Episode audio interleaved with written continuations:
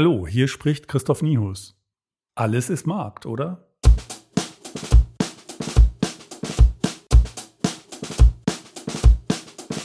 Verbindungen zum Austausch von Handelsgütern und Wissen gab es ja schon sehr früh, auch zwischen Angehörigen unterschiedlicher Sprachen, Kulturen oder Ethnien.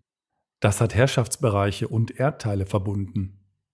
Herodot hat davon schon um 430 vor Christus berichtet. Der erzählt noch von einer deutlich früheren Zeit, die wir heute als Bronzezeit kennen, also ungefähr vom Zeitraum 2200 bis 800 vor Christus. Aus diesem sehr frühen Austausch von Gütern und Wissen zum gegenseitigen Vorteil natürlich sind im Laufe der Geschichte relativ feste Handelsbeziehungen entstanden. Die Seidenstraße ist ein Beispiel dafür. Das ist ja ein großes Netz von ursprünglichen Karawanenrouten, die auch schon damals den Mittelmeerraum mit Asien verbunden haben. Auch mittelalterliche Händler sind quer durch Europa gereist. Natürlich, um von Preisunterschieden zu profitieren, die sich aus dem Kauf und Verkauf von Waren ergeben haben. Aber die Anzahl der Transaktionen, die kulturelle, sprachliche, zeitliche, technische und auch rechtliche Differenzen der heutigen Nationalstaaten überwinden, war in der Geschichte nie so groß wie heute. Auch die Seidenstraße wird gerade modernisiert und bald noch viel leistungsfähiger sein.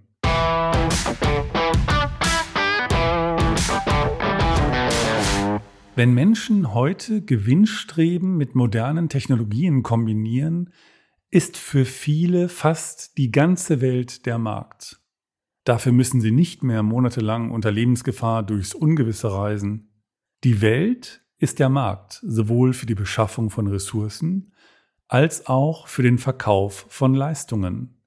Die Welt ist auch die Produktionsstätte, denn die findet ja auch nicht nur an einem Ort statt, sondern oft standortverteilt. Im Laufe der Geschichte haben so gesehen Differenzen also immer weiter an Relevanz verloren. Aber noch ist es nicht so weit, dass sie alle irrelevant wären. Sie zu reduzieren gehört ja gerade zu den selbstgewählten Aufgaben der Wirtschaftenden, wenn sie auf der Suche nach Wettbewerbs- und Produktivitätschancen sind. Diese Suche ist immer voraussetzungsvoll, denn die Repräsentanten des politischen Systems entwerfen dafür Regeln, vor deren Hintergrund die auf dem Spielfeld der Marktwirtschaft Handelnden möglichst effiziente Spielzüge vollziehen sollen.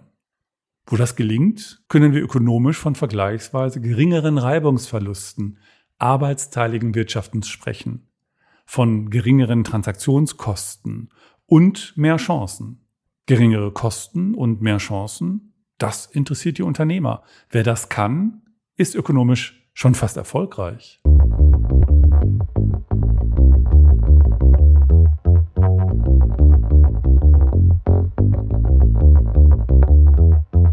Aber die Führungskräfte, die danach streben, stellen in der modernen Wirtschaft und Gesellschaft fest, dass sie Verhältnisse nicht mehr so recht einordnen können. So vieles ist Interpretation und davon gibt es natürlich viele Varianten.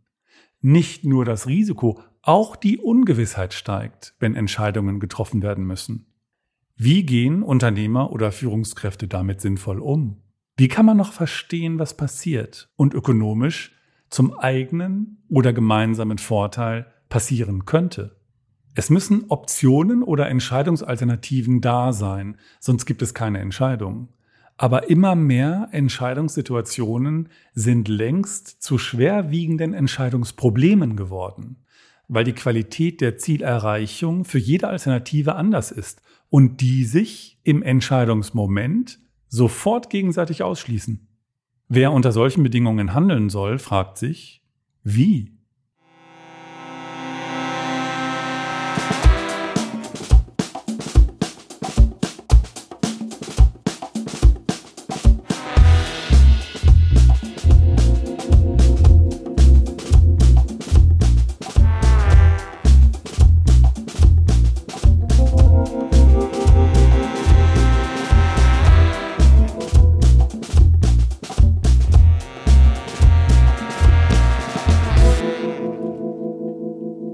Welche Entscheidungen sind also überlegen, wenn Einflussfaktoren und deren Zusammenwirken unklar sind, auch im Rückblick?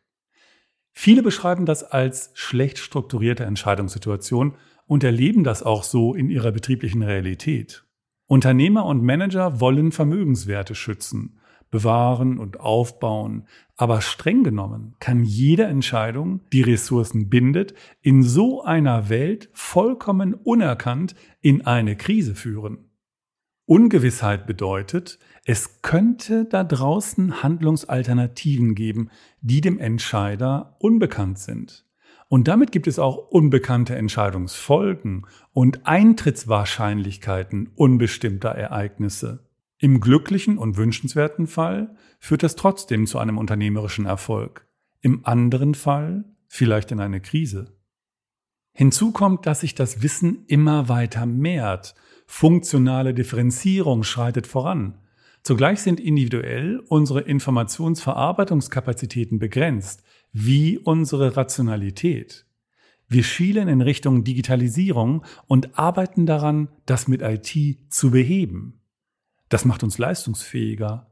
Wir reden auch viel miteinander, aber verstehen trotzdem an immer mehr Stellen weniger vom Tätigkeitsfeld der anderen. Und dann meint Daniel Kahneman auch noch, es lege in der menschlichen Natur, das eigene Wissen über die Welt zu überschätzen und das Konzept des Zufalls zu unterschätzen. Und als wäre das alles nicht schon längst genug, soll unter hoher Ungewissheit in der Wirtschaft auch noch zügig entschieden werden. Die Markteintrittsbarrieren sind zu sehr vielen Themen drastisch gesunken. Unter anderem, weil Informationsbeschaffung oft leichter fällt. Das erhöht die Anzahl der Marktteilnehmer, die Anzahl der Möglichkeiten, wirtschaftlich relevante Beziehungen einzugehen und es verschärft den Wettbewerb. Die Autoren Bygrave und Zacharakis sprechen ja, wenn sowas passiert, von einer Entrepreneurial Revolution. Und auch da sind wir natürlich mittendrin. Wenn Unternehmen Beziehungen zu Ressourcenbesitzern eingehen, sind das im ökonomischen Sinne Formen der Kooperation. Die Ergebnisse werden dabei von Kriterien bestimmt, die einerseits den Handelnden gleichsam innewohnen, sie ausmachen. Zugleich sind diese Handelnden in eine Welt eingebettet, in der das Ganze geschieht. Dazu gehören die Unternehmen mit ihren eher stabilen, formalen und informalen Regeln. Dazu gehören auch Marktgeflogenheiten oder staatliche Rahmenordnungen. Für die Unternehmerin oder den Unternehmer bedeutet das, nicht nur an die Leistungen oder Produkte zu denken, sondern auch an die Art und Weise der Gestaltung der Organisation, mit der und über die das Ganze durchgeführt werden soll. Mit Organisation meine ich also nicht nur das Unternehmen. Ich meine Organisation auch prozesshaft. Eine wichtige Frage lautet darum, welche Form der Organisation unserer ökonomischen Aktivität ist in so einer Welt überlegen? Naja, und das liefert eine Menge Diskussionsstoff für die Frage, wie Unternehmensführung eigentlich stattfinden kann und soll. Und welche Anforderungen richtet das an das Managementvermögen, an die Fähigkeiten der Managers? Das lässt sich wohl nur für den konkreten Einzelfall besprechen. Trotzdem kann die positive Analyse, der Status quo, vielleicht so ausfallen. Es bieten sich unternehmerisch viele Gelegenheiten und Bedrohungen und darum ist Vorsicht bei langfristiger Ressourcenbindung geboten. Wir beobachten ja ein immer schnelleres Auf- und Abtauchen vertraglicher Arrangements. Im Binnenverhältnis der Unternehmen sind das zum Beispiel Arbeitsverträge zwischen den Unternehmen eben Lieferbeziehungen und Verträge verschiedenster Art. Wenn wir in die Welt blicken, erleben wir dieses Auf- und Abtauchen, die Flüchtigkeit, mit der das an vielen Stellen immer mehr geschieht, als Beschleunigungseffekte. Wenn ich mit erfahrenen Führungskräften spreche, dann sagen die auffallend häufig, vieles ändere sich schneller als früher. Man könnte es ein bisschen auf die Spitze treiben und sagen, es gibt offenbar sowas wie einen Temporalisierungszwang dem die Organisationen der Wirtschaft ausgesetzt sind. Machen sie nicht mit, geraten sie ins Abseits. Das wäre also keine Option. Die Managementanforderung, die sich daraus ergibt, lautet Anpassungseffizienz oder adaptive Effizienz herzustellen und zu erhalten. Das heißt Unternehmen, die das Vermögen ausbilden und erhalten, schnell ihre Form zu verändern, zum Beispiel über die Anzahl und Qualität von Verträgen intern und extern, sind im Wettbewerb leistungsfähiger.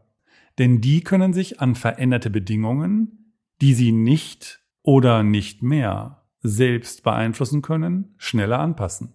Der Imperativ könnte lauten, vermeide Pfadabhängigkeiten.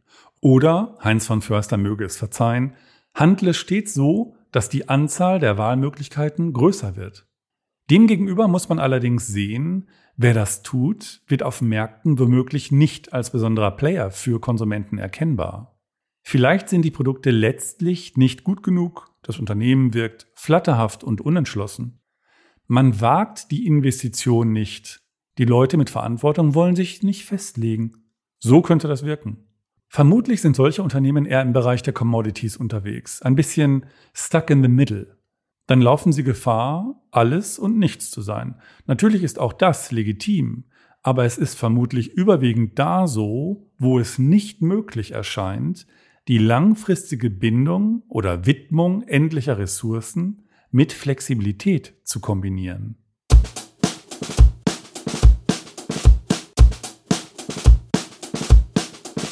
Wenn das aber gelingt, ist das natürlich großartig. Wahrscheinlich kann man in der Kombination von Massenproduktion und Individualisierung ein gelungenes Beispiel dafür sehen. Der VW Golf ist ein Massenprodukt und das ist eine folgenreiche Festlegung, eine spezifische Investition des Konzerns. Das bindet Ressourcen, schafft Fahrtabhängigkeiten. Allerdings ist er in vermutlich Hunderten, vielleicht auch Tausenden Ausstattungsvarianten zu haben. So kann er zugleich auf individuelle Kundenwünsche getrimmt werden. Das Massenprodukt wird zugleich individualisiert. Ganz offenkundig ist dieses Konzept sehr erfolgreich. Die Kombination von Massenproduktion und Individualisierung finden wir ja auch beim Smartphone. Millionen Apps und noch viel mehr Konfigurationsmöglichkeiten jeder App erlauben weitreichende Individualisierung der Gutseigenschaften. Das Smartphone finde ich als Beispiel noch interessanter, weil da die Individualisierung der Gutseigenschaften gar nicht abgeschlossen werden muss, wenn der Kunde das nicht will. Jedenfalls nicht über den gesamten Nutzungszeitraum des Geräts. Im Extrem könnten die Gutseigenschaften eines Smartphones mit Apps so instabil sein wie die Präferenzordnungen der Konsumenten. Wenn die sich für zwei oder mehr Jahre nicht festzulegen brauchen, fällt der Konsum natürlich leichter. Das ist aus meiner Sicht der wesentliche Unterschied zum VW Golf.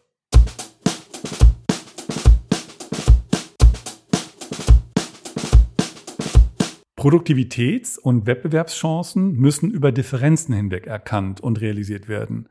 So ungefähr habe ich das vorhin gesagt. Etwa die rechtlichen Differenzen sind relevanter geworden und sie bergen oft noch Ungewissheiten. Bei Transaktionen auf dem Territorium desselben Nationalstaates stellt sich die Frage eher nicht, welches Recht für die Transaktionspartner wohl gelten soll und wird. Aber wenn Geschäfte international durchgeführt werden, stellt sich diese Frage sofort. Im Prinzip macht das die Transaktion komplexer. Wir interessieren uns ja für die Durchsetzbarkeit von Vereinbarungen, die sich auf wechselseitige Erwartungen stützen. Was nützt im rechtlichen Sinne eine Anspruchsgrundlage oder sogar ein echter Anspruch, wenn er nicht durchsetzbar ist? In vielen international tätigen Unternehmen können die Verantwortlichen regelrecht ein Lied davon singen. Das höre ich regelmäßig von meinen Coaches. Aus ökonomischer Sicht wird es dann natürlich wichtig, andere Varianten der Absicherung und Durchsetzung zu erfinden, die ergänzend zu Rechtssystemen eine verhaltenssteuernde Wirkung bei den beteiligten Akteuren entfalten können. Wieder geht es um das Management von Differenzen.